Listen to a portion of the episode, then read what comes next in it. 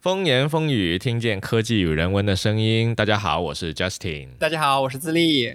哎，难得，难得面对面又来了。哎呦，好久不见，真的是，感觉都快一年了，没有面对面录节目了。现在是几月？我们录音的今天是三月十七号。对，哎，一年前好像也差不多是这个时候。哎，我们也是面对面录音的啊。B 站是吗？对，而且好像这个节目还是你等我看一眼，好像还是我们历史上呃最受欢迎的节目之一啊之一。我也不知道是因为话题选的好，还是我们发挥的好呀。呃，我看一眼，哎哦，sorry，还是啊 B 站还稍微晚一点，B 站是七月三十号放出去的，那估计是七月六六六七月份录的，对啊，那会儿我们都是 B 站的韭菜。当时也是股市大跌，没错，哎，今天也是股市大跌，最近都是股市大跌，没错。所以听众朋友们啊，下次听到我们俩面对面录音的时候，你们就小心一点啊，股市大跌要来了是吗？每次我们都是在抱团取暖。对啊，对啊，哎，那今天难得我们这样面对面是吧？那今天来聊个什么话题呢？啊，正好最近股市大跌，那就跑不脱了，就是聊这个话题啊。对，啊，就是搞钱，聊一下我们这两个韭菜啊。两个韭菜是如何搞钱的？怎么搞钱的啊？首先还是来个免责声明，好吧？啊，本节目不是一个投资节目，投资就交给那些专业人士去做啊。我们都是瞎结宝乱聊啊，我们都是韭菜，嗯，韭菜养成日记，好吧？大家可以从我们韭菜的养成日记中去吸取很多的经验和教训啊，看看韭菜是怎么去投资理财的。没错，吸取反面教训，也不全是反面，应该也是有很多，对吧？韭菜适用的一些经验的，韭菜适用经验，如何让韭菜长得又好又快？好吧，不要割 啊。OK，既然今天我们来聊韭菜是吧？然后我们俩又都不是金融专业的，好像之之前上一次我们在那个 Clubhouse 上面，你不是开了一个房间嘛？对，就专门聊这个投资这个话题的，来了一堆大佬，我勒个去，是吧？那讲的都是什么？呃，各种 market ration，各种哇乱七八糟那些术语就跑出来了，这种我们是完全不懂的。可能是专业 做金融相关的人吧，就会有很多的见解。没错，他还会什么各种乱七八糟的配比啊，那那种我完全不懂啊，智力应该懂多一些啊。我没有 等一下你要科普的话，你可以科普一下。那我们可以先从我们个人的呃最普通的视角开始，是吧？对，那你平时是怎么去投资理财的呢？说得好，呃，说起投资理财这个事情之前，可能我觉得可以先 Q 一个点，就是什么？你会发现绝大多数人，呃，包括可能包括我们俩，都是在某一个阶段，慢慢的理解到，其实我应该要去理财这件事情的，哪怕我的收入并不多，没什么储蓄的情况下，我也需要有理财这个概念。对啊，突然你就听到耳边传来一句话，叫“你不理财，财不理你 ”，什么鬼？快来加入抖音京剧就出来了吗？天哪！好吧，哎，anyways 啊，就是你会发现，其实还是会有。大量的人其实根本就不存在理财这个概念啊，我们也有这样的时期啊，并不是说我们一开始上来就牛逼啊，大师啊，这不存在的。我们上学的时候那就更不存在了。我要上学的时候买几枚比特币，现在我是吧？哎，说说起这个事情，都是忧伤。上学的时候比特币是不用钱的，你只要注册就给你办一个，挖一挖啊。但我那半个比特币早就不知道消失到哪里去，因为我的硬盘已经被我刷过好多次了。哎，损是损失了一块价值，嗯，现在是多少？有没有？现在是三十八万吧，十几万啊，十几万的十万啊，不到二十，太可怕。对，So anyways 啊，首先第一个应该是我们大概从什么时候开始有所谓的理财这个概念？你觉得你是什么时候开始有差不多有这么一个概念出来的？我应该是余额宝那一波，就当时支付宝弄来了一个余额宝之后，我发现。哎，一一万块钱存在里面，每天有一块五毛钱。嗯，这时候你就去会去算，小时候啊，小学老数学老师给你的一个概念叫存多少钱在银行里面，你可以实现财务自由。我的天哪，你小学就已经学会财务自由了？就讲过这件事情了，就是你每天吃利息都可以很开心。那你想嘛，一万块钱一天一块五，十万就是十五，那一百万，嗯。很可观，对不对？牛逼！然后当时余额宝把银行的这个馅饼给抢过来了嘛，然后大家都全民去余额宝，后来有了理财通等等。我是从那个时候才开始觉得说钱可以生钱这样一个概念。嗯，OK，那我的话应该是比你要更晚一点哦。我不知道，我不知道怎么去形容这个事情啊，因为在我的概念里面，我不是说突然某一天突然就很清晰的告诉我你手里的钱应该怎么去让它钱生钱。这个过程会很漫长。也是可能像你一样，会当时有接触到类似的这种什么货币基金理财，它特别稳健嘛，比如招招招行里面的招招银，啊、类似这种。但是我也是就是懵懵懂懂听别人说啊，就是说你可能呃你工资入账了之后，你可能银行卡里有一点余钱啊，可能其实钱不多，因为刚毕业没多久，但是你这些钱你得理起来呀。你不理起来，那就跑不赢通胀，哎，是吧？这接触了一个新概念啊，没。错，哎，通胀这个事情，我们上学的时候是可是上过了，但是嗯，你没有一个很实际的那种概念在你的面前。但是当有一个人跟你说啊，我们国家可能每年通胀四个点啊、六个点、八个点啊，我不知道多少个点啊，嗯就是那也就是说，你现在手里有一百块钱，明年你不能变出一百零六块钱，那你就亏了。你一下就焦虑了，对啊，就就很奇葩，就就啊什么什么什么情况？反正我的钱在少对。我什么都不做，然后怎么我就亏了呢？但我意识到这个东西有一点阴谋论的焦虑的时候，还不是因为这些信息，因为这些信息还是偏正面的啊。那有一点意识到这个东西呢，是因为我看了一个纪录片，啊、也不是纪录片，就是呃 YouTube 上的一个还比较有名的讲财富这件事情、金融怎么运作的，叫《The Secret of Money》。啊，我好我好像看了，这个我也也看了是吧对，？OK，这这个还蛮出名的啊，是不是还讲了？其中还讲了一些什么国家怎么去使用一些啊汇率去调，不是汇率，那个利率去做红调控的那种杠杆啊，或者是叫工具啊什么的。OK，你说的这个可能我不太记得，但但我一我我非非常印象记得的是，因为这个片它是美国制作的，所以它以美国为概念去去说这个事情，他会说这个货币，呃，可能像什么美美联储还是什么国会，他们会发发行那些国债嘛。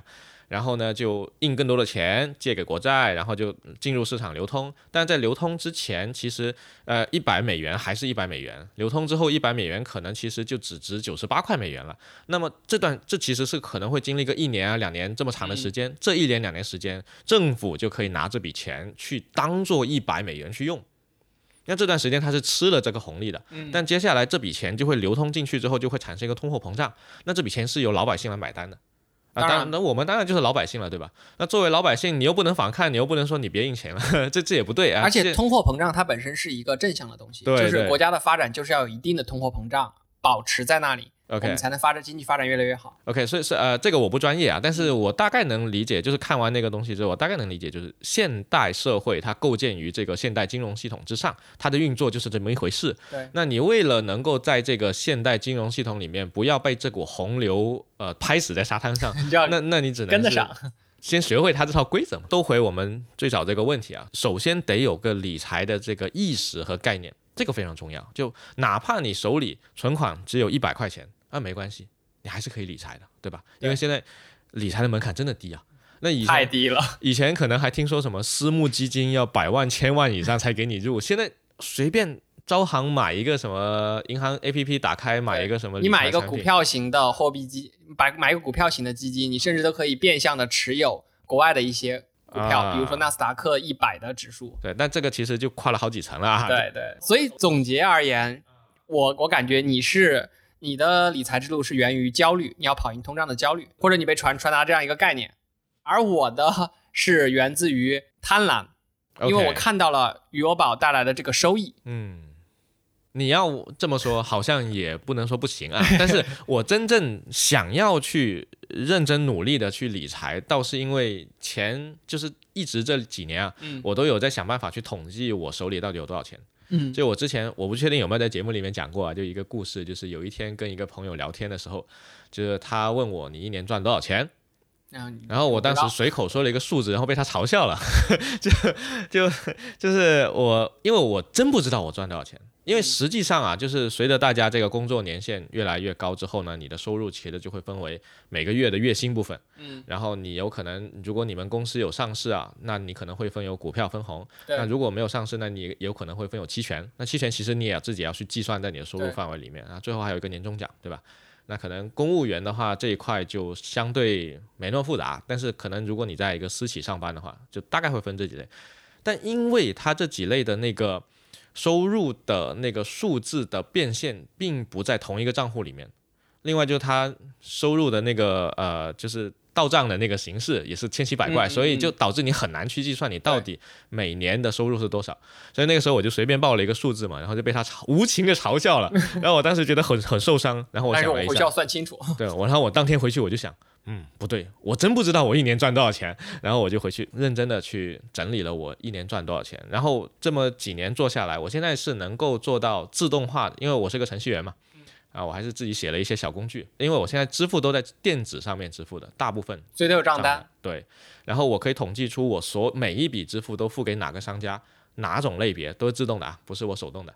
然后我今年到底是总收入多少钱，总支出也能算，总支出也有，然后各个类别，我手里的资产到底是值多少钱啊？这些我是都都可以算出来的。那一旦我算出来了之后呢，我就会有另外的一种想法了。就好像我说一百块钱你也应该拿去理财，那可能你现在你现在手里的储蓄可能就不止一百块钱了。那假设你有个十万块钱好了，好吧？那刚说了 一百块钱，你今年赚不够一百零六块你就亏了。那十万块钱你如果今年变不出六百块钱来，你也亏了呀。啊，对啊。所以就就像你刚才说的，那是不是源于这个焦虑呢？啊，也有可能，也有可能，对吧？就我还是想好好的去管理你手里的这笔余钱，这个还是其实还蛮重要的，而且这里面学问很大。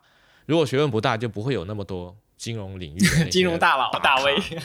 所以你一起初的只是想要跑赢这个通胀，比如说六个点就已经很心满意足了，嗯，我觉得至少要六个点以上吧。啊，不不，嗯，我们不能这么说，因为我们真的六个点它就是通胀点嘛。但是六个点是一般的，呃，稍微中高一点风险的基金的一个点。早期的话，你像呃。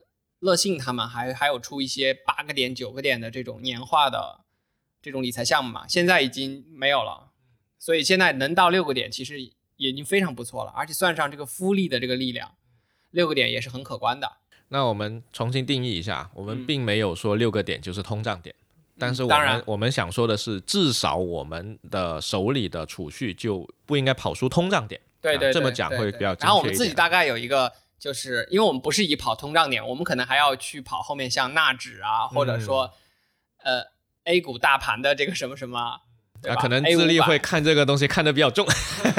我我这个人比较懒啊，所以等会智力可以分享多一点。还是这样，收入这块我觉得我们不聊了，我们应该聊的是拿着这些收入有哪些类型的那个理财或者投资的方式，是我们身边所见到的。你像我见到比较多的就是买基金。我身边的同事也好，朋友也好，最多的就还是买基金。我感我我觉得今年啊，或者说去年啊，是基金的元年，比当年那一波呃货币基金还要火，因为现在是股票型基金。去年去年的张坤嘛，对，什么爱坤永相随，被捧上神坛了之后没多久，立马就跌下神坛，现在就被骂成狗了。其实。基金这个事情也是蛮特别的哈，就是在好像在去年之前，那去年其实干啥都涨，所以去年去年首先 A 股的这个白酒品类的股，很多基金基底都配备了它，像坤的坤的话是配了很多啊，所以起飞了。坤哥牛逼。对，所以大家都变相的通，因为茅台太贵了，茅台一手都要呃多少万？十万块还是多少？我我我不太我不太记得了，反正就单手都很贵啊。然后。很多人是通过货币基那个股票基金的方式去配备了 A 股的一些很好的，他们很好的标的嘛，然后就获得了很丰厚的收益。嗯，简单解释一下这个基金它怎么搞的，啊就是你去你把钱给到基金经理经理，然后你去买它的，它会出很多很多只乱七八糟的基金，每只基金会告诉你里面的基金详情，就是我这个基金可能投百分之多少什么股票，百分之多少什么股票，然后它基金经理是可以调整的，但是。一般来讲，基金经理调整的那个速度啊，都是相对比较滞后的。就相对于你自己个人操作来说啊，那之后就时间就长很多了。他也不会频繁的去操作，而且不会呃经常去公开他的那个操作的记录。现在美股那边有有几个基金经理，他是每天操作，而且经常公开的，像那个 ARKK 这种。这个我也听说过啊。对，木头姐啊，很出名了。大家如果去买美股的话，就直接抄抄作业嘛。对，抄作业。哎，我补充一下，刚才那个茅台是二十万一手啊，所以很多人想要买一手的话，其实二十万是一个很高的门槛。那么 A 股是吧？对 A 股，通过这个基金的话，就可以变相的持有到它了。嗯，A 股我是完全没有买过啊，但我的意见不足以供大家参参考啊啊！首先表明一下态度，我是一个我是一个不怎么去操作股票的人，可能买就是比如说去年我们差不多同期做那个 B 站那个节目嘛，对，那个时候我们俩都买了一些是吧？对，但是我中间就跑了，哎，买完不久，哎，这个家伙就跑了哈。但是我可能就你迟了一年拿到现在，哎，还在还在拿着。去啊年六月份还没到一年，快到快持有一年，快了，但我觉得再迟一年也没啥问题啊。但这是我个人的操作，我个人操作就是拿了之后就是我就不动啊，就基基本不动。我就是一个比较懒的人啊，好吧。挺好的。这这种就属于投资里面的叫长期投资、价值投资。啊，呃我不懂这些术语啊，但是我当当时我买 B 站，其实纯粹就是因为我天天看 B 站，啊、而且这也是你看好这家公司嘛？对，呃，因为我天天用 B 站，然后我能够跟随这个 B 站的成长，我知道 B 站它在那个时候其实是被低估了，然后它未来有无限的可能。那嗯如果这么这么优质的一家公司，它的股价还这么低的话，那我买它不就很划算，挺挺合理的吗？所以你买的的是它的未来嘛？对哎，所以除了呃基金、股票，其实我之前我的朋友还有一波是买货币那个那啊个虚拟币的啊，对对，甚至啊是去炒币的，就是我们之前有一期跟那个歌词经理啊，对，很早很早以前了，我感觉歌词经理现在应该已经拿着比特币在开怀大笑了。啊、今天不还调侃了一下比呃那个歌词经理吗？啊他不是说他被比特币给套了吗？我说啊我，他说他被比特币套了啊，我说我也好想被套个几十亿啊！啊，开玩笑的，开玩笑。当时我们是去年的时候录那期节目，那个时候比特币还没有起飞到现在这个样子，你说歌词经理那期吗对？那不止去年，那应该是一九，我记得是19去年年一月份吧，好像。没有没有一嗯不是不是，应该是在在疫情之前一九年，应该是19那那年他就那就不就赚的更多了？不过看他有没有他赚拿住了。的事情多，这个也是一不确定了，不确定了。就是如果说你真的能够，首先一个是你是否能够洞见到一个东西，它未来价值会会会增长。假设你觉得它就像一个稳定的成长一样，它会一直慢慢的成长，那你能不能真的一直不停的投入投入投入而不退出呢？就是所谓的进股市，它一定要有一个退出机制。你只有在退出那一刻，才是真的赚钱或真的亏钱。前面的都叫浮盈，啊，对，没错。现在你打开附图，看到你的那个加号减号啊，那那都不是个事儿。只要只要你一天你的钱不拿出来，你那加号减号都是虚的。最近的大跌让我又深刻的领悟到了这个道理，所以你要给自己去设一个叫所谓的止盈点嘛，或者你有一个所谓的目标嘛。呃，之前有朋友这么跟我说，就是他他就是只买零七零零，就是腾讯的股票。嗯，应该腾讯这近十年来的发展都还挺不错的。都很稳定。对，假设我们把投资的时间线放到十年，你会发现其实这家公司它就会一直都不停的涨。那不只是这家公司啊，那这个行业其实一直都不停的在涨。所以你无论买哪一个公司的股票，只要这个行业一直是往上涨的，理论上这十年你一直在赚钱。对但这是理论上，实际上人性就是它涨的时候我想接着买，它跌的时候哎我就要跑了。对对吧？所以才会有像什么且慢啊、且知且行啊这种啊，张小雨他们搞出来的一些啊，就是张小雨啊，得意得意忘形的播客啊，嗯他的那个那个主播，他他以前是金融行业的嘛，搞出来的一些这种教小白怎么去投资的。他有一句话说得好嘛，叫做“别人贪婪，我恐惧”，哎，别人人恐惧惧，我超底贪婪，哎，然后最近不是不是因为股市大跌嘛，啊这句话就被变成了别人恐惧，我破产，我破产，没错，是的啊，所以人性这个东西真的是很难的，你不要你不要去对抗你的人性，这是真的没哎。你说到人性这个东西，我觉得股市里还有一个股性的东西，就是股性它永远是你养不熟的一只猛兽，然后呢，它总是反人类的、反人、反直觉的、反人性的。所有的基金经理、所有的股票大 V 都开始告诉你说啊，牛市来了，可以买了。然后你也觉得是的，是的，可以买了。你想要踊跃冲进去的时候，你自己也会想，我进去会不会变成韭菜？然后呢，你说不管了，现在大牛市肯定要赚钱。当你进去之后，你会发现，哎，就开始转跌了。对，然后跌的那一刻，你到底要不要卖？哎，对，当你卖了，它又涨上来，就是短期来看，如果你是抱着这种投机的这种心态进去的话，比如我我有有一段时间炒短线就很投机，有消息层面我就冲进去，消息不好了我就出来，然后消息这种就是风险巨大，有的时候你就能获利很多，有的时候你会亏非常的多，所以短期的这个投机啊，我觉得太耗费心力了，还是长期你这样的长期主义比较的舒适，我觉得。呃，是挺耗费心力的。我我并不是完全没有试过做短线啊，我我也试过，就是朋友推荐说买个基金啊什么的之类的，然后我也没多想，我就直接买了嘛。那基金不是最近大大跌了吗？那跌了就就跌了呗，就是反正像这种类型的事情，我不会花很大比例的资金进去。总是小比例啊，博弈一下。就是呃，在且慢上面，它有一个免费的投资课，就是大家也可以看一下。我觉得写的还是挺不错的啊，虽然说并不会彻底的照搬就是去操作啊，但是我觉得讲的挺不错的。比如说他会说，你用来投资的钱，到底是你未来接下来六个月、一年、两年、三年会不会用到的钱？假设说你觉得这笔钱我可能是明年要用来结婚的啊，我要办婚礼的，或者是说这笔钱我三年内要买房的。那这笔钱你就应该预备好，到了那个时间点你能拿出来，那你就应该用来做短线的投资。那如果说有一笔钱，你比如说你你你的储蓄已经足够多了，那你可能拿出个呃一笔钱出来之后，啊、我们讲点具体数字，可能大家会更容易理解一点啊。比如说孩子的教育基金，那这个小孩他可能是嗯还没出生呢，那你就得为他准备了呀。那未来他可能就上小学啊、上初中啊、上高中啊，最重要的是上大学，上大学可费钱了。然后你如果规划他十八年后上的还是个国外的大学，我有一个建议，给他配备一枚比特币，等他毕业的时候已经价值一百万了。高风险，哎，倒是可以其实比特币现在是多少钱啊呃，三十八万。？OK，那假设说我们的听众，呃，还是别乱建议了啊。就是假设这个人呢，他他本身是真的有这么一笔闲钱，就这笔钱我哪怕亏了也无所谓，那我拿来买这个东西放着就放那儿了也可以。但是其实这个概率还是就它波动还是蛮大的，所以如果你真的想稳健的去做教育基金的话，你还是应该去买那些稳健理财。就你你可能每个月或者定期每个月、每一年、每半年这样轮流的有有一笔钱投进去，这笔钱你就知道哦，未来我是给我小孩做保障的。那我我未来十八年内我也不动它，那不动它我得让它钱生钱啊，至少要跑赢那个通胀点啊，对吧？对，最好再跑赢那个股市，对吧？啊、那个可有可无，我觉得，因为这笔钱真的就是用来给小孩上学的。对你刚才也提到了一个一个呃名词啊，叫做定投，这也是现在啊很火的一种投资方式了，没错，就是长期持续的在一个标的上不断的去买入、买入、买入，然后最后你会发现，哎，你的成本还是不错的，成本线控制的很不错，然后整个收益也能吃到。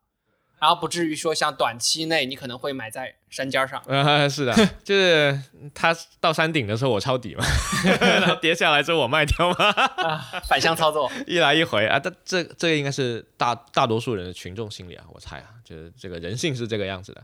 但是如果说定投这个事情，你不一定是要去买银行或者是金融 app 的那些定投，不一定的啊，你自己操作也是可以的，只要你自己操作够稳的话，你别瞎解宝乱操作就好了。但哎，你前一段时间是还买了一点，配备了一点币，呃，我想买来着，但是还没还没下手。因为这个东西呢，首先是像 BTC 呢，它还其实现在还是蛮贵的。我个人的投资行为啊，就是不是特别了解的那种情况下，我一般是不会花很很高比例的嗯，的钱去买它，所以还是要看当下你的那个手里的资金以及你的用途，还有各种未来的规划。对。另外一方面，我觉得还要看一下当下的这个行情，因为现在有有几个概念是沾了就会起飞嘛。首先一个是电车，啊，只要沾了电车概念就开始起飞。所以未来跌那么惨是吧？对新能新，这是新能源目前的一个趋势啊！你你不要只看到最近它的跌嘛，之前三驾马车也是涨得非常喜人啊，对吧？嗯，然后国内的这些造车的新势力们也开始在就是跟各种互联网公司合作啦，嗯对吧？包括一些什么长城汽车啊，还有一些什么什么恒大汽车啊，是吧？连连就放了个 PPT 出来，然后就股价就起飞了其。实我质疑的一点是这样的啊，就是像这种概念它会起飞，我是我是不怀疑的。嗯但是如果说一家公司它没有一个真正的实力的话，那你很难保证长线下去它它能够一直赚。所以像我这种懒得操作的人啊，我肯定是要就别碰这种了。我就要比较好的去了解这家公司到底是怎样的。所以你说未来它卖的怎样，我觉得卖的还挺好的。但是你你说我我作为一个不喜欢买电车的车主，我是一个油车车主啊，啊，我是个电车车主，对啊回头可以再录一期这个啊。对，那我我更了解油车，然后我所去看的那些汽车车评区的视频，也更喜欢油车。虽然电车确实是未来在发展，而且消费社会，我相信是越来越多的普通消费者会更喜欢把这个电车作为通勤工具，这个是毋庸置疑的。所以整体上这个行业上涨，我觉得没问题。但是你让我挑一家公司出来。说未来这家公司五年、十年都不会被那些其他的汽车打败，然后它一直不停上涨，啊、目前我还没遇到。你刚才说的那个未来 是未来这家车企还是 no future？我说就是呃，就是、啊在未来啊、就是未来的时间里面啊，在五年十年里面，这个电车公司它能不能够持续的做好？目前看特斯拉确吧？实还。啊，特斯拉我觉得五年应该还死不了，但是特斯拉它毕竟去年已经翻了十倍了，所以所以这种时候我觉得有点难以下手啊，因为现在怎么说呢？在很久以前啊，就是投资的时候，大家去评估一家公司它的它的股价、市盈率啊，什么乱七八糟那些概念啊，但是我不懂。但是大体上它有一个粗糙的，我可以理解为粗糙的一个含义是，你这家公司每年卖多少车？假设你是汽车汽车公司，每年卖多少车？每辆车卖多少钱？那你你能能那我能算出来你每年是收入是多少的？你然后你的公司大概值多少钱？特斯拉现在是每一辆车得得收回个多少钱？几百万美金吧，好像 才值得回它的股价。产业啊，对不对？特斯拉也不是只干这个事情。对我我想表达的意思就是，现在这一套估值方式啊，已经彻底失效了。那那么现在也没有人告诉我说哪一种估值方式是正确的，或哪一种估值方式是靠谱的，没有那么精确的测算了，找不到一个可以锚定的点了，你知道吗？就是像人类去做投资，其实是很数字的东西，本来就不不刻在我们基因里面的。嗯我怎么知道哪家公司？投的就是情绪，知道吗？有一句话这话说得好，叫哎短期内投的是情绪，长期内投的才是价值啊。呃，但是问题就在于，我假设我现在还是会持有苹果股票，而且我在短期内我也不卖啊。那我认为苹果未来五年、十年应该还会继续往上涨，虽然它涨得不多，因为它现在股价其实已经挺高了，但是它至少是往上涨的。那这这个投资就是稳的嘛，对吧？但是我凭什么知道它现在一百美金到底是高了还是低了呢？我怎么知道它下一年能不能到两百呢？这个我是完全没法计算出来的。这个你就是你投的和买的，就是对未来的一个焦虑的。这个一会儿我会提，我们在后面说怎么选标的的时候。哎，但是投行就是干这个事情的，就是金融领域专业人员，他们会去测算这家公司，就我们经常会看到那个附图里面滚一滚啊，说什么呃摩根什么什么，对，会给他一个评估价嘛，呃嗯这什么目目标目标价调到多少多少，然后就他们开始收割了。其实我觉得也挺神奇的啊，这这怎么算出来的？好，那刚说完电车啊，沾电车就起飞。哎，除了电车以外，还有一个东西沾了就起飞，什么东西比特币啊。啊？天呐，所有的公司只要沾了币，呃然后基本也会起飞。你包括啊、像火币、迅早期的迅雷，现在的美图，然后特斯拉。你说特斯拉就是一个双栖，在这件事情上，又沾了电车，又沾了币。最近不是马斯克还把自己封为了什么什么呃 The Master of Coin，呃叫什么币币圈之王？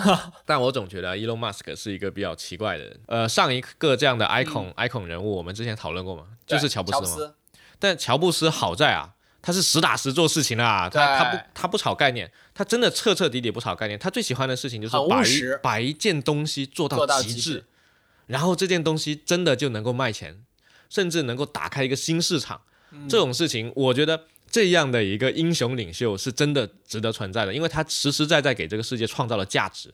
但我觉得马斯克他在开辟一个新的领域这方面，其实是跟乔布斯是有异曲同工的。OK，但是呢，他在另一方面是什么？他就把一个牛皮能吹到啊最大。哎，这个正好是 Elon Musk 的一个特点，你知道吗？就是嗯当年我看过一个呃，好像是 PayPal Mafia 那那那帮人写啊、Zero to One 吧，好像就是那种、呃那个 Peter Thiel 写的那个那那本书里面就有提到讲 Elon Musk 吗？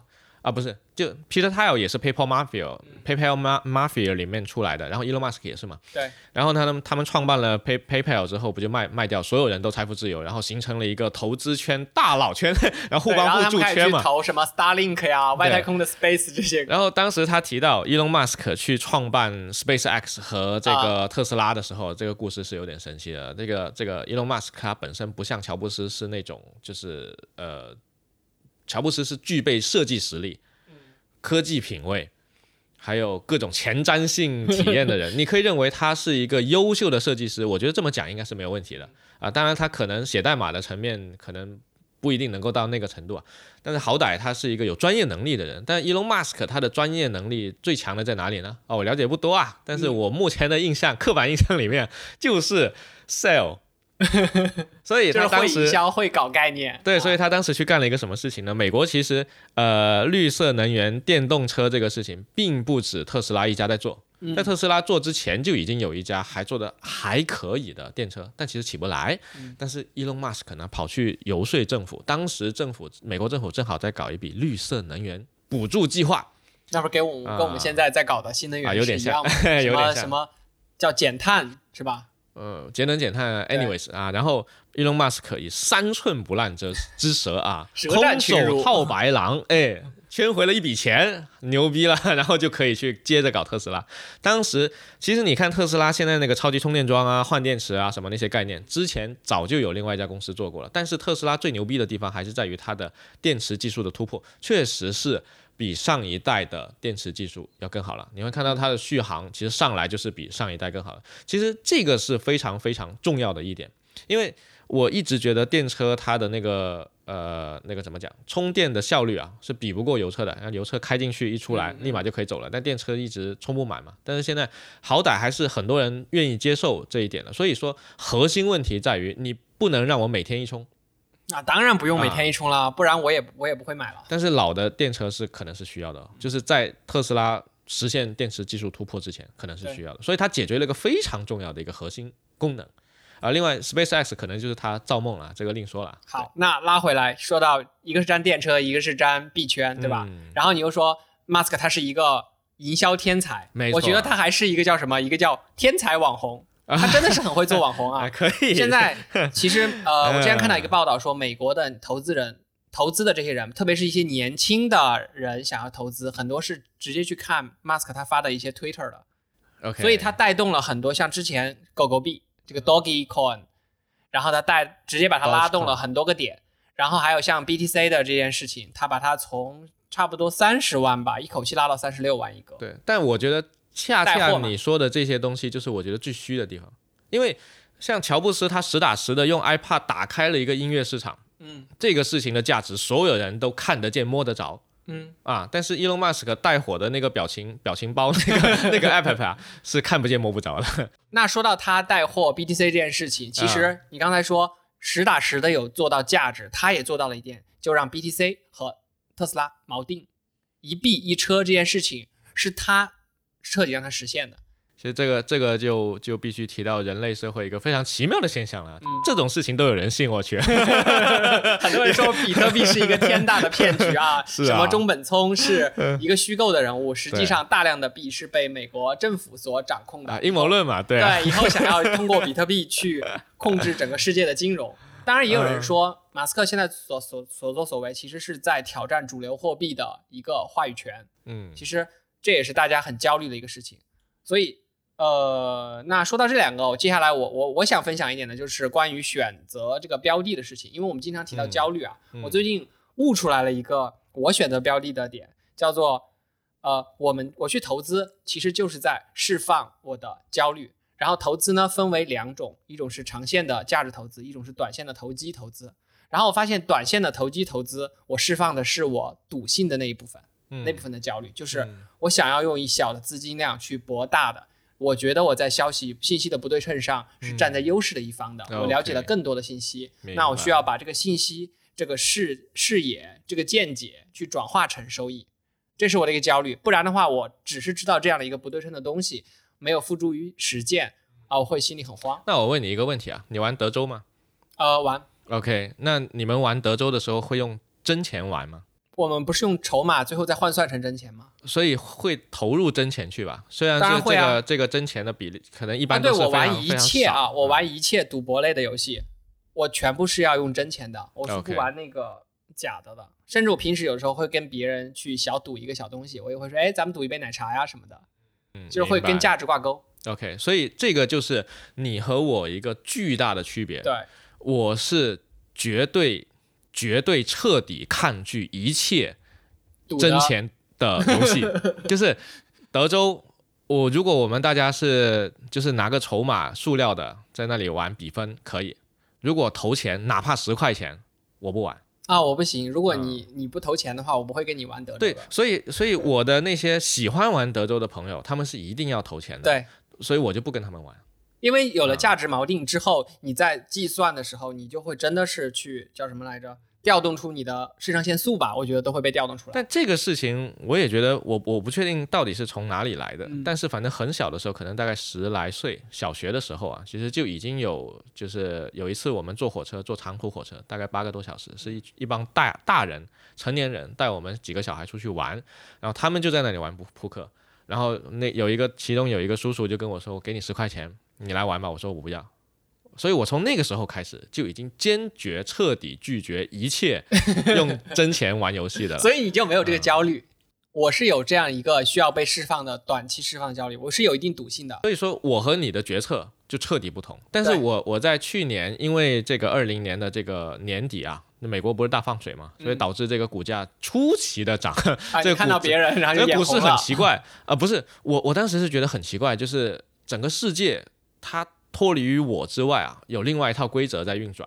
然后它这套规则会不会影响到我？会，因为它让我的，呃如果我什么都不做我的资产就缩水了。对，啊，我天天那么辛苦的加班赚那一点钱，还要给我缩水，这怎么回事？所以我就想要去了解，就是这一这一些乱七八糟的东西的秘密到底是什么。至少我不应该被这些人剥夺我的那一部分我劳动所得的财富啊！但是这个世界它就这样子了，所以所以去年到到年底的时候，我就。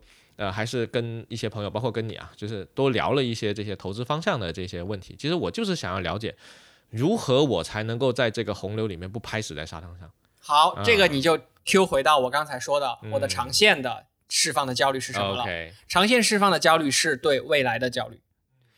我们现在最怕的是什么？是怕我们被未来所淘汰。我说的可能没这么重啊，就是我们不懂未来，我们叫不懂零零后喜欢什么，嗯，不懂零零后在玩什么，那怎么办？买 B 站，这就是 B 站很大的一部分逻辑，就是大家对未来的焦虑，对年轻人的的的的焦虑，嗯就是我不懂他的焦虑，但是我知道年轻人都在 B 站上，那投资 B 站变相的成为了一个缓解我这方面焦虑的东西，而且这个投资是长线投资。OK，因为到时候你像呃，除了 B 站，还有像泡泡玛特这种做潮玩的，我完全不去买泡泡玛特的。但这家公司现在的市值也是非常的高，还有未来喜茶会上市，对吧？这是年轻人的这种品牌的饮料。年轻人，年轻人我不知道喝不喝茅台啊，但是我至少知道白酒这个行业其实不是一个年轻人的行业，我觉得更像夕阳行业。对，然后，所以我我对长线投资的看法是，它缓解了我对于未来的一个不确定性的焦虑，这是我必须要投的。如果我们以长线、短线来看投资的话，其实嗯你也就是说这笔钱放进去，你你可能放放个一年、几年再说对我买一个安心，我甚至我不会取出来了就一直放在那里。OK，你是这么一个逻辑，那跟刚好跟我又是完全相反的，嗯就是我买 B 站根本就不觉得什么年不年轻人这回事情，我甚至也根本没有那种所谓年轻人不懂的焦虑。我当然知道，随着我的不懂的年轻人的啊，就是我不懂年轻人，然后带来的那种焦虑嘛。但是我我根本不存在这种焦虑，嗯我很清楚的理解，就是随着自己的年龄的增长，那慢慢的很多各种什么啊，零零后已经开始上班了啊，可能可能一零后、二零后很快就会出来一批新的人，对吧？对那这些人他们喜欢的东西跟我喜欢的东西确实是完全不一样的。你现在去回想你小的时候啊，看 F 四的流星雨，嗯，你有看过《流星花园》吧？这个对呃台湾偶像剧。现在想一想啊，对啊，听一下阿桑之前唱的那些歌，你还是会有那种当年小时候那种感动，没有问题。但是以你现在的心智，你再去看那个电视剧，你会不会觉得很傻逼？你会不会觉得那个那个偶像剧写的很垃圾？那那你就想嘛，这这其实就是我们在不同的心智成熟度的情况下去会去看到、会去喜欢的不同的东西，这是完全正常的。我甚我现在也不去做那些非要做年轻人生意的事情，所以我现在暂时也没有那种说我必须要了解这个年轻人群体啊，否则我就怎么样怎么样了，我也不会有这种，所以反而是像这种所所谓的长线的焦虑的这一块啊，嗯，我更想的是我应该要去创造呃有价值的东西出来，对，而不是操作数字，就是呃。对我来说啊，因为我完全相当于是一个炒股的一个外行，嗯，那对我来说其实就是操作数字啊。那我我为什么会那么坚定的买 B 站，还不是因为我自己你大概熟悉觉得对我熟悉它，所以所以你你在选择标的的时候，首先的第一条其实跟我是一样的，就是我得了解这个东西，最好是我用它，或者我用过它。啊，但这这个也不一定是必备的，有的时候没用也可以啊。啊，但是只是说有买过什么你没有用的吗？你说的好有道理，我想一想，甚至我觉得应该没有。你看，你像你提到苹果、啊 B 站，苹果、B 站、腾讯，腾讯曾经买过 NVIDIA，买过小米，这确实都是我确实都是用至少我接触或者有买过的。但我觉得这个点非常的嗯好，就是不去在消息层面去追别人说，哎，最近什么什么很嗯火，你可以买一点。说那是个啥啊？不管了，先买，不要出现这种情况。我觉得是啊，这种当然也出现过，但是就是你你不会投很大比例的钱进去，这个是必须的啊。你像我之前也坚定的持有小米了很很长一段时间，就是因为我整个全家里都是小米全家桶嘛。我觉得未来家里的这整个智能家居就应该是这样的，而且他们已嗯经把它基本上实现了这个 LOT 这个行业。小米现在目前做的还是很不错的啊，对就就如果从长线来看，应该还是可以。只不过目前感觉这个智能家居的行业没有想象中那么的大发展势头那么好。对，确确实是有点低于预期，嗯，对低于预期。好，OK，这个题外话了啊。但是回到刚才那个事情上来，所以我觉得啊，真的要去想长线上这个事情的话，我最近的一个思考是，应该要去做有价值的事情，而不是去做有价格的事情。嗯，哎，你这个让我想到了另外一种缓解这种对未来焦虑的方法，是巴菲特写给他女儿的一封信吧？那本书好像是什么？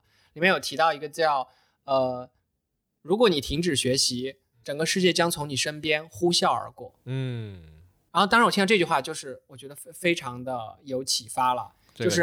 呃，除了你对于像刚才说的，很多人对于未来不确定性，他去买 B 站，然后他也不了解 B 站，但他知道反正年轻人在这里。这个以外，另外一种就是你通过自己的方式去不断的学习新的东西，对跟上整个世界的节奏，哎，学习新的东西，这个东西真的太重要了。太重要了。不然你你你完全不知道现在世界发展成什么样了。尤其是跟大家聊完之后啊，我发现其实科技圈的人也并不是每个人都真的很了解头部这几家公司的状况。对，甚至啊，就是你身边的同事，也并不是每个人都会去做理财这件事情甚至我们自己也不了解我们自己的公司。啊。可以这里我讲一个段子啊啊，现在发现了一个奇怪的现象，阿里的员工呢总是把自己的股票卖掉了，然后跑去买腾讯；腾讯的员工呢总是把自己的股票卖掉，然后跑去买阿里。啊这两拨人到底在干嘛？啊，还好我不会卖腾讯的股票去买阿里啊，这这不至于。啊，最近最当然最近的行情这样了，那这啊也也不至于啊。就是所以我们自己连我们自己的公司，很多人他他都看不透嘛，更别说对于头部的这几家公司互相之间能不能看透了，都看不透。但是值得值得一提的一点还是，就是我们呃，像至少你我啊，相对来说就是对呃头部这几家科技公司的了解，还是有一部分还是有一定的了解的。也然后我再去跟我身边的一些非互联网行业的人聊天，你会发现他们可能看这个东西就像一片空白。对呃，他你你突然让他去买买港股或者买美股，他突然就懵逼了啊！我也不知道应该投啥呀，那我应该买啥呢？那我为什么要买它呢？甚至再往再往前一点，我们刚开始一开始 Q 到的那个话题就是理财这个话题，还有大量的人其实根本就没想过理财，他会觉得说，哎呀，我就是月光啊，我为什么要理财？啊，我手里都没几毛钱，我为什么要理财？但其实正是因为手里没几毛钱，所以更要理财呀。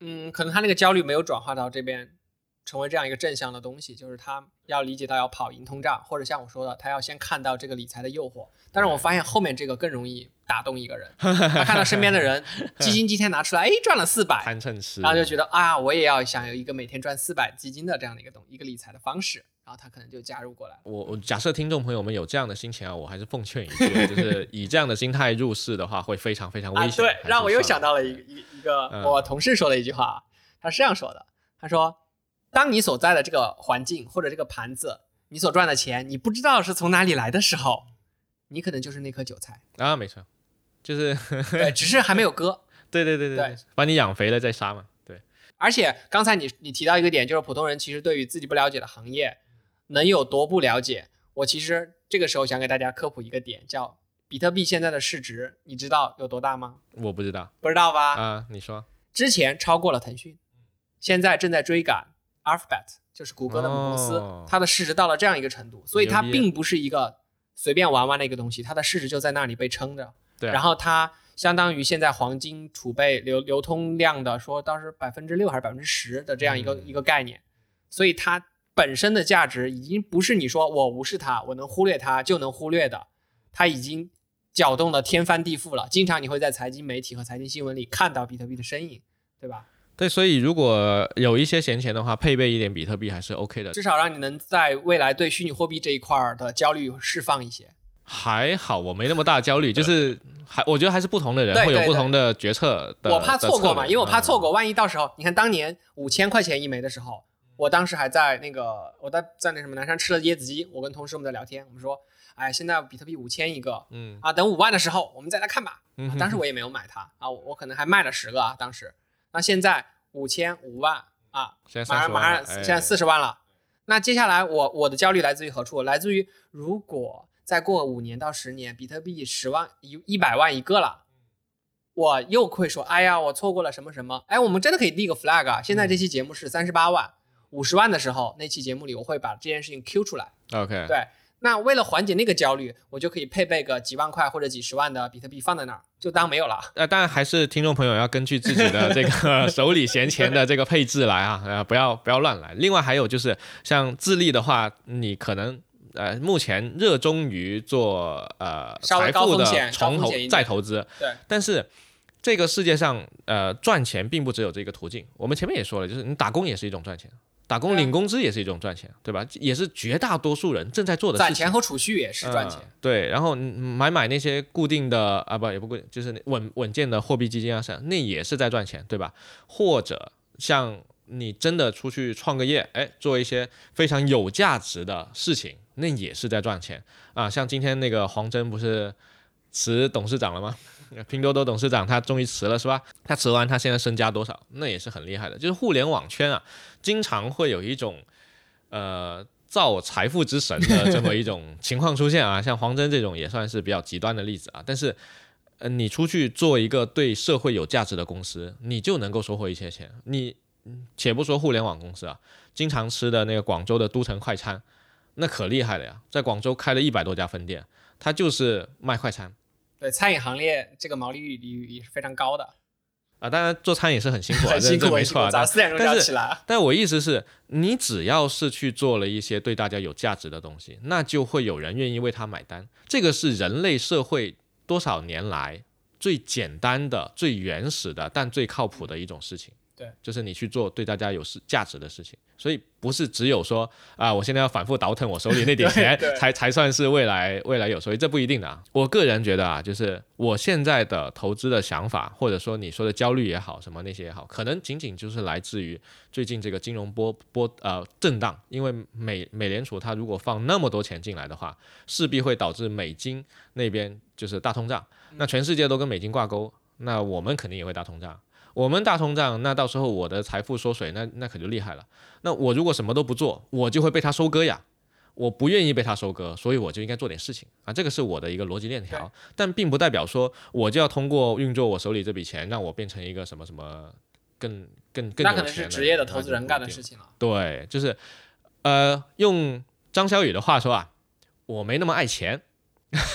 他之前是做金融行业的，但是他说啊，他进了那个就是我忘了是哪个投行了，反正也是挺挺厉害的头部投行吧，高盛之类的。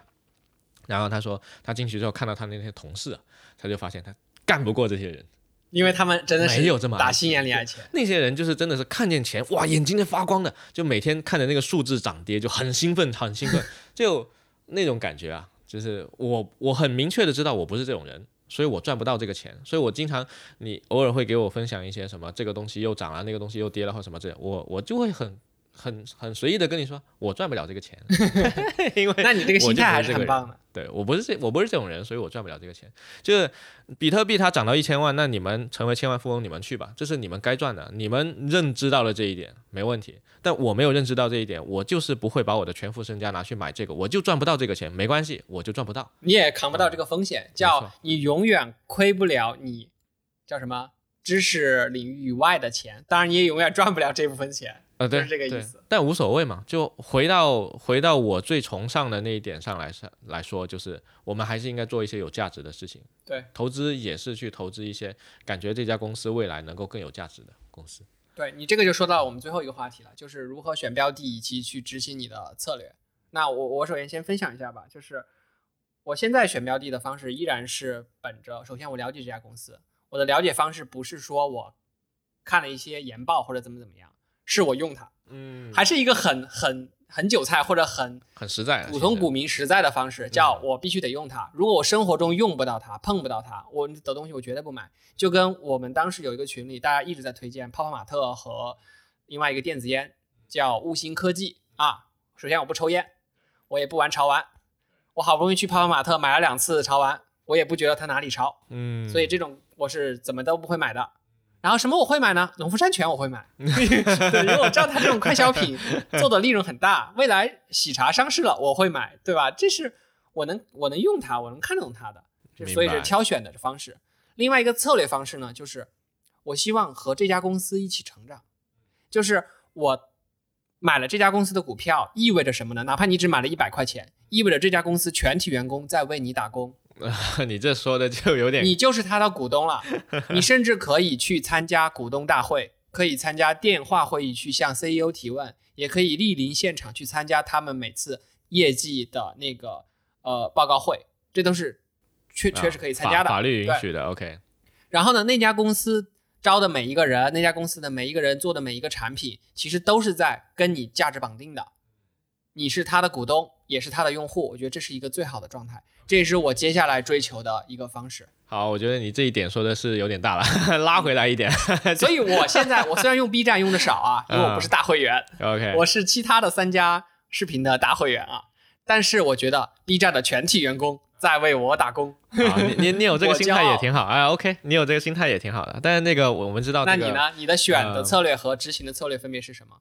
呃，首先呢，我确实不是资深的这么不停的炒来炒去的这个玩家，我一年交易股票的次数也不多啊，可能就是偶尔看看它涨跌的时候会稍微简单的操作一下，但是我操作的时候并不完全是因为它涨跌啊，比如说我最近一次操作是我加仓了 B 站，嗯，我为什么加仓 B 站呢？是因为它跌了。那我为什么因为它跌了我就去加呢？是因为我觉得 B 站还可以再往上涨。嗯，所以我觉得我是找个时机，我早晚得找个时机去加仓 B 站的。嗯那刚刚好它跌了，那就买呗。就好像去年我去加仓腾讯的时候也是一样的，哎，腾讯跌了，太好了，那买一点，最近又跌了，再买一点吧。啊，买不动了，不一样，不一样。B 站现在还算是比较好买，所以你是看好它的未来，对对对，而且它的盈利模式什么的也比较的健壮，你觉得说是一个健康的生态？对，在股市上是嗯是这个样子啊。当然我，我们手里一定得有一些现钱。然后我的我的那个理财方式是没有那么投资的。那可能你手里拿的现钱不多，嗯就我知道有一些人他是手里绝对不容许有一毛钱的现钱，有的话他就觉得自己亏了。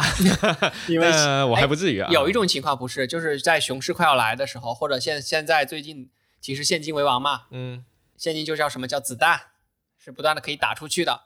那如果你做短线的话，你可以这么讲吧。但是对于我来讲，我反正假设我有一，就还是那句话，假设我有一笔钱，这笔钱我这一年都不会拿出来，那其实放哪里无所谓年期的投资。对啊，那就放着就好了。然后等到明年今天我再看哦，到底我这笔钱是涨了还是跌了？嗯、那个时候假设我需要用到了，那我再拿出来一部分或怎么看或或怎么地啊？其实我的策略非常非常简单，你都谈不上策略啊。所以我觉得我能走到今天，那纯粹是运气好。听众朋友们千万不要学我。不是运气好了，这也是一种理财的方式嘛。而且去年的收益率其实还是蛮可以的，只是今年现在回回调了一些。其实如果我们真的是去长线去看的话，每年其实都还是在涨的。而且如果我们真的认真去比较过几种不同的理财方式，像货币基金的，或者是去年比较火的坤哥的基金的，对，以及股票、股市自己操作的，最后你会发现，其实股市如果你操作得当的话，它的那个收益是远高于其他的，哪怕它的收益不会很高啊，就假设说能够做到十个点，啊，那在股市其实已经不算很高了。但是如果你每年都能稳定拿十个点，你想一想，这个其实是蛮可观的啊。对，之前 B 站有一个 UP 主叫什么实操一亿一亿人民币实操腾讯，然后说是每年要能到百分之十到百分之二十的样子，那个复利最后算下来非常可怕。啊，等等，他真的拿一个亿出来对，实实盘操作他会给你他有一个亿哦他有一个亿啊。我去，在 B 站上，你可以去搜一下。啊然后后来好像刚买完就腾讯大跌了一一次吧。哎，难怪 B 站能够持续往上涨啊，B 站很多很多有意思的视频。可以对的。，B 站还有很多人实操自己的股票账户和那个基金账户的，啊，我在每 B 天会发。啊，我在 B 站从来不看这个啊，但但倒也无所谓。其实因为我呃我我发现像你说的这类视频啊，其实它可能是基基本上比较少能够上排行榜的，这个是好事对 B 站来说，因为只有做泛娱乐，受众才会广，只有受众广了，它的它的覆盖的人群才能多，只有多了，韭菜养肥了才能宰，然后才能为你打工，为我打工。嗯，所以就像呃，因为因为我们今天是什么原因？就是我到深圳来呢，是因为明天我们要去参加 QQ 音乐的一个活动，就是 QQ 音乐呃，就是其实请了大内密谈他们过来做活动嘛，然后对我们作为这个鹅厂的代表是过来这边做陪衬的，就是划水怪的划水啊陪衬，我们去给划水怪划水，所以到时候可能就是他一本正经的讲，我们就呃、特别好，啊怎么呢？怎么说吗？对，所以像像播客这个事情啊，假设你把做播客这个事情作为一项投资的话，因为我们实际上也是付出了时间和精力的，当然我们从中获得了很多快乐啊，这个没问题。那假设说我获得的快乐，或者获得的成长、认知的领域、学习的知识领域的扩展，那其实也是一个非常好的投资。对，你要知道回报。现在来讲啊，就是随着你的年龄增长和工作时间的增长，对，你的时间是真的越来越贵了，时间非常非常贵，你。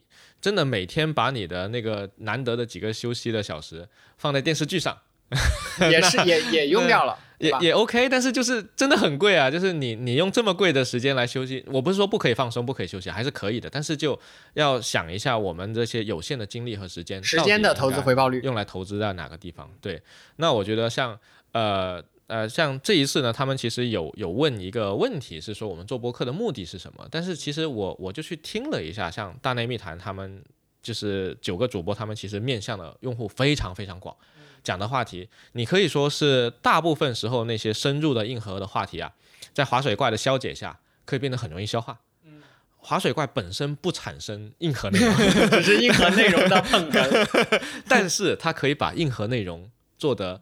很软，嚼碎了，揉揉碎了给你。对，然后听众听下去之后会觉得很舒服。那这个是划水怪的魅力所在啊，这也是大内密谈的价值所在。所以像他们这样的节目，或者是像那个批示没干那个呃叫什么来着？呃李欣那个包江浩啊李挺李挺，sorry 啊 李挺包江浩他们做的那个呃就闲聊节目，他们不是奇葩说辩手出来的吗？本来就很难讲，然后讲的还都是什么社会话题，还是热呃上热搜的话题。那话题度本来就很高，然后他们又能够做一个相对深入的讨论，也不用说深到你没法播啊，很多时候深入就没法播，但是他就是能够把这个东西拿出来讲给更多的人听。所以它受众就会更广。那相比之下呢，我们其实做这个节目呢，这时候我们应该这么讲，我们投资这个节目啊，OK。那其实我们平时讲的，呃，我其实我不是想做投资这个事情，我是想说，我们平时讲的那个方向，其实面相比于这两个大头部大节目来说啊，就就窄很多了。对，我们可能我们讲的都是我们熟悉的内容啊。啊，科技圈的、互联网圈的，而且要我们感兴趣的内容，对，还得我们自己感兴趣的，所以可以可以说，我们做这个节目更多是呃，有相当大一部分的原因还是为我们自己个人服务的，就我们希望在从这里面可以去拓宽我们的认知领域，可以去获得更多的新的东西啊，不管是投资的也好像我们这种。啊，非中非金融领域的，对韭菜的经验也好啊，也能互相聊一聊。只聊了一个小时韭菜，这个也是挺厉害的。时间上的投资也是非常值得大家思考的一个事情，我觉得。哎，还有一个是今年我给自己定的一个计划，就是身体上的投资啊，对吧？就是健身这件事情要提上日程来。啊，那你提了没？扎心了，老铁。慢 慢慢来，一步一步啊，先从啊带着 Apple Watch，嗯，慢慢的慢跑锻锻炼来走起啊。因为身体也是一方，除了刚才我们说的啊，财富方面的、知识方面的，身体才是根本中的根本。对，没错，没有一个好的身体，其实你干别的什么事情，你都会力不从心的。你精精神没有那么集中，你可能在投资上也会。跌跟头的，哎，这个我必须要呃强烈安利一下，还是要分享一下。就是本来鹅厂压力就挺大的，现在各种各样的事情嘛，导致去年就压力更大了。所以半年下来，整个人感觉是快垮掉了，就也不是快垮掉，就是每天的感觉精力不够用，对，昏昏沉沉的，然后身体状况很差，精神压力也非常差。在十月份之后，我就痛定思痛。要去健身，投资身体啊，对，所以我现在现在基本上啊，可以有规律的保持每天一个小时的健身运动，嗯啊，然后一周锻炼六天，一天休息。我能够感觉到健身这件事情啊，它就像玩游戏一样，它是一个有非常明确的正反馈的一个事情。尤其是你只需要大概一个月左右的时间，真的认真去投入了，哪怕你一个礼拜只去三天，因为大部分人去三天就已经感觉挺满了啊，但实际上三天是不太够的啊。其实讲道理，然后一个月就可以看到一些一个月后，效果。呃，身体的效果我觉得还好，最重要的是你会觉得精力充充沛了很多。那可能很多人很多人有迷失啊，你每每个礼拜去六天，然后你不累吗？我说 不会的，第二天状态更好，真的整个人会精神很多，然后你你就有足够的底气和那个精力去面对和应对很多很多问题，因为你随着时间增长之后，你你你再去工作上遇到的问题啊，就往往不是说一两个具体的啊、我要解个 bug 啊，我要设计一个什么技术方案，这种问题呢还好，因为你慢慢的你的专业能力上来之后，这种都是迎刃而解的。对，你后面要更多的是去应付人和人之间的问题，然后一些你看不见的、不知道应该怎么去做的问题，就就是会消会消耗你很多精力的这种事情。对，那这种事情呢，你没有一个强健的体魄，哎，在后面支持你，你是很难，就是很有呃那个底气的去，就像你做卧推的一样，如果你的核心不稳的话，你不能够一口气哦就就把它推上去啊。哦，我觉得这时候你要接接一句，嗯，健身了解一下，小卡片递过来。呃，小哥啊，游泳健身了解游泳健身了解一下对对对对对，所以健身这个事情也是非常非常重要的一个投资。我觉得，呃，年轻人呢，其实往往会忽略这个事情。对，因为我确实的有有认真的去跟一些年轻的朋友说起这个事情，但是他们会说，呃，我现在习惯了，就是我做事情就要一口一鼓作气把它做完，因为他哎呀，还这种人还真的蛮多的。对他觉得那种状态会很好，其实进入所谓的心流模式嘛。对，但是这种东西呢，我只能说确实是不长久，啊，是年轻的时候拿身体打出来的。哈，确实不长久。哎，对你用番茄时钟是吧？啊，所以你会哎呃。反向让自己不要在心流里面停太久。没错，这个时候要给大家推广一个全宇宙。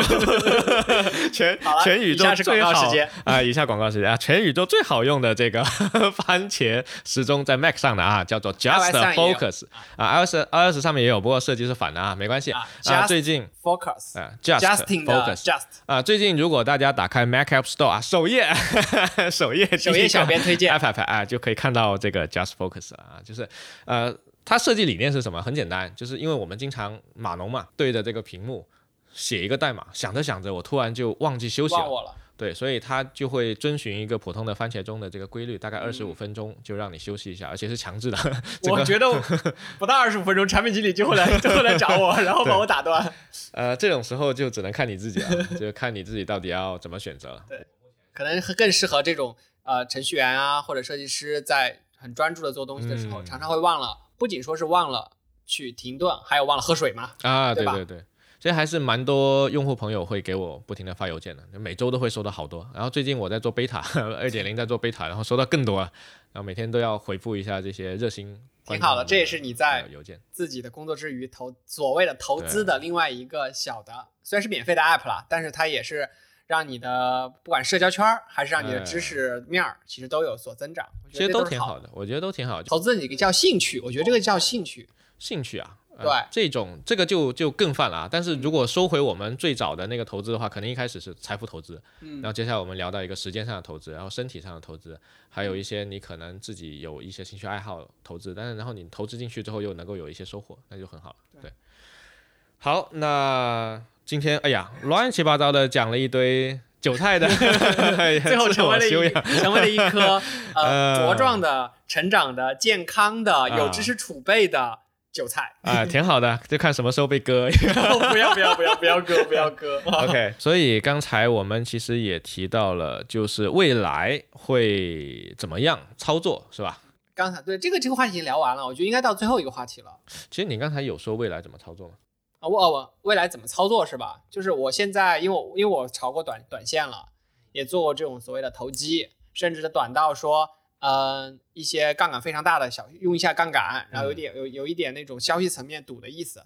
但是我觉得这个不长久，这个也风险太大了。哦，你终于觉得不不长久了，我 天经过这次是吧？这次回调大回调，好？然后我觉得还是我刚才说的，跟这家公司一起成长。OK，两个月前你可不是这么说，哎，这期节目要是两个月前录的话，可能就不是这个状态了啊，啊。两个月前这个人不是这么跟我讲的啊。OK，价值做叫什么？做价值的价值玫瑰。最近有有有一本书不是很火吗？做时间的朋友吗朋友。，OK，做时间朋友李笑来，哎，但其实运气成分，嗯，当然人不能一辈子靠运气啊。所以我会配备一些，就是我觉得说未来它可能会有爆点的东西啊，电车会配备一些，比如可以买点特斯拉，然后呃，快消快消品啊，我买会买些什么农夫山泉或者是未来的喜茶等等，然后都会配备一些，因为我知道现在呃年轻人未来可能不会去喝白酒，因为我一直很看衰白酒行业了，然后我也觉得在饮料这个行业未来是无糖饮料的天下，所以接下来如果元气森林能上能上市的话，我当然也会很看好。啊，当然，因为我在健身啊，所以我什么饮料都不喝，所以这个就就另说了。对于我来说，然后刚才我们提到的那些具体的股票啊，什么公司作为投资的那个大家就不要当做是呃投资的建议了，不是这样子的啊。大家应该去寻找自己熟悉的领域，然后然后自己去用一用，去了解一下他们是怎么运营模式，是怎么给大家的生活带提供便利的。对我们举这些具体的例子，只是更好我们我们大家都比较呃，我和智利相对比较了解，然后也方便大家理解我们到底指的是哪个行业，对然后哪个行业的龙头啊，大概是这个样子。然后呃，我自己未来的话呢，其实还跟之前是一样的，而且我一直都没怎么变，嗯然后也是应了同事那句话吧，就是说呃。呃，不骚操作的人，就是还是最后赚钱的人。对，因为大家会发出这样感慨的时候，往往都往往都是那个经济周期下行的时候。是的。上行的时候就是呼朋唤友的才来买，呃，经济上行的时候，他们可是鸟都不鸟这批人啊。OK，好，那最后好像听说我对面这位智利同学，他还有个财富密码，哎，还有财富密码什么东。西？什么东西？就我说，很多听众看到这个这个话题嘛，就会进来说，嗯哎、那财富密码是什么？就你少说那么多废话，告诉我买啥。对，当然我告诉你买，你也不可能直接就我去买嘛，你肯定是要去啊研究了解一下的嘛。呃，听众朋友只要是去买自己觉得还合适的、呃熟悉的公司，那就是最好的。就是你学这个东西呢，不能够听谁谁谁说，哎，应该买什么，然后我立马就杀进去买了。那就你去试验这种你毫不理解的东西的时候，最好买一点点就可以了啊。现在对，而且现在各种理财的产品门槛确实不高，一块钱五块钱都能买啊，真的啊，像余额宝这种东西也可以买，是吧？所以，所以我觉得呢，这这一期节目里面下来啊，我觉得首先第一个是。如果是有些听众朋友之前确实没有想过，钱是需要理的这件事情，那我觉得第一个还是应该有这个意识。你什么都不做，你就是被其他人薅羊毛了。那现在最直接薅我们羊毛的就是美国了，他继续大放水，他就薅全世界羊毛。那我可不想我辛辛苦苦赚回来的血汗钱被他薅呀，嗯。这这个太不公平了，对吧？然后我又不能改变这个规则，那我就应该顺着这个规则去寻找决策啊对策。对，这个这个很理智啊，你这个很理智。呃，这必须的呀，我血汗钱啊，所以第一步是要有意识，对，是先有这个意识，然后接下来你是去学习，你你要有学习的欲望，一些金融知识，啊。一些对，这个时间是值得投入的，对。真的，呃，因为跟因为你世界是这样运作的嘛对对吧真的是真的非常值得投入。我理解很多人现在可能会，呃，可能月光了之后手里没什么钱，他有更大的焦虑，嗯他会想说，哎呀，明年小孩要上学。哎呀，后面呃要要干嘛？要换房子什么之类的，他会更焦虑。他会说：“你就给我一个密码啊，十万块明年变一百万啊！”我告诉你，这种东西是不行的，根本不可能在投资理财这件事情上，一定是不能懒，对，懒基本上是韭菜吧。可以。就就是另外，韭菜啊。另外，我觉得你说在学习这一块，其实是这样的，就是呃，我听到过很多人感叹说，哎呀，现在一个茶叶蛋都一块钱了，一块五了，两块了。我觉得感叹这件事情太容易了，你要知道的是为什么？对，为什么现在一个茶叶蛋也要两块钱了啊？你在一些地方，那它的背后的金融原理是什么？哎，我们可以去看一下那个什么薛兆丰的经济学讲义啊。呃，可以啊。薛兆丰的经济学讲义这本书呢，其实很早就你你应该也看完了吧？对，啊，对我我们都看完，但其实我一直没哦，因为我博客会去写书评嘛，对，但我一直不写他的书评，其实有一个原因的。首先，它真的非常好读，然后大概也能够讲讲明白一些啊所谓经济学的原理，但它确实有一个问题，就是它从头到尾只讲一个原理，叫价格原理。嗯，他 assuming 价格真的能够反映价值，，but 这个世界根本就不是这样是，市场经济的里面的一个一个点。所以所以就变成了。呃，经济学家们往往在脑袋里面想想象出一个理想模型，然后他就套用到这个根本不理想的世界里面，然后试图去用这个模型去解释一切，呃，对，找出一个东西，就好像你前呃昨天跟我说的那个雾霾 那个事情就很搞笑。就我我觉得经经济学目前也有这样一种趋势出来，所以哪怕是那些在金融圈里面非常非常专业的那些基金啊，GameStop 会被会被那些那些人搞起来，其实也是有这么一个问题存在的机构，啊。当然最后也有人说，其实是机构机构带领散户逼机构。啊，当然这个事情我觉得就说不清了，是吧？啊，这种东西我们就不扯啊。对，所以最后我觉得呢，还是很简单，就是找有价值的东西，无论是投资你的时间、身体健康还是什么，身体肯定是非常有价值的，这个毋庸置疑啊。那我们还可以留一个互动话题。其实，呃，如果我们的听众中有一些也是比较喜欢去研究投资啊，或者是这些不同的赛道的，可以在评论区跟我们分享一下你的所谓啊引号财富密码，就是你看好什么赛道，比如说是新能源啊，还是呃未来的外太空啊等等等，这一下都可以分享给我。或者是你觉得你目前投资过的最值得的一个东西，也可以啊。然后可能后面我们如如果发现我们也很感兴趣，我们可以再就这个话题再聊一期。可以是你最值得的一投资的一只股票，也可以是最值得投资的一个公司，也可以是你投资的最重要的一个事情。比如说，哎、你可能坚持健身五年，对，变成一个大鸡 muscle 巴，嘛。对，这也是可以的。好，那今天的节目差不多到尾声了，我们依照惯例来。很好，现场想一个歌啊我，我今天在开车过来的路上，我就想到这首歌了。来，最近我绿色实在看太多了，我不想再看绿色了。所以呢，推荐一首 Taylor Swift 的《Red》。啊，可以可以，我我刚好担心你会说好运来着，还不如叫好日子呢。好运来 Red Red，希望大家都能看到啊重新大涨的 Red，好，红红火火，好吧，啊，当然。那美股是反过来的 自己调一下。OK，自己调一下设置啊。反正我是红涨绿跌。好，随着这个霉霉的 Red 的这首红红火火的之声啊，如果大家觉得我们这期节目就是韭菜讲的还可以的话呢，麻烦大家在你们收听的平台里面点赞、转发、收藏，然后也可以转发给一两个你的好朋友，让他们也知道这个事情。然后呢，如果你有自己觉得还可以的财富密码，我们刚才提的那些问题，那欢迎到各大平台的评论区里面留下你们的留言，好吧？那今天的节目就到这里然后，随着梅梅的歌声，我们结束今天的节目，好吧？OK，See、you，拜拜，拜拜。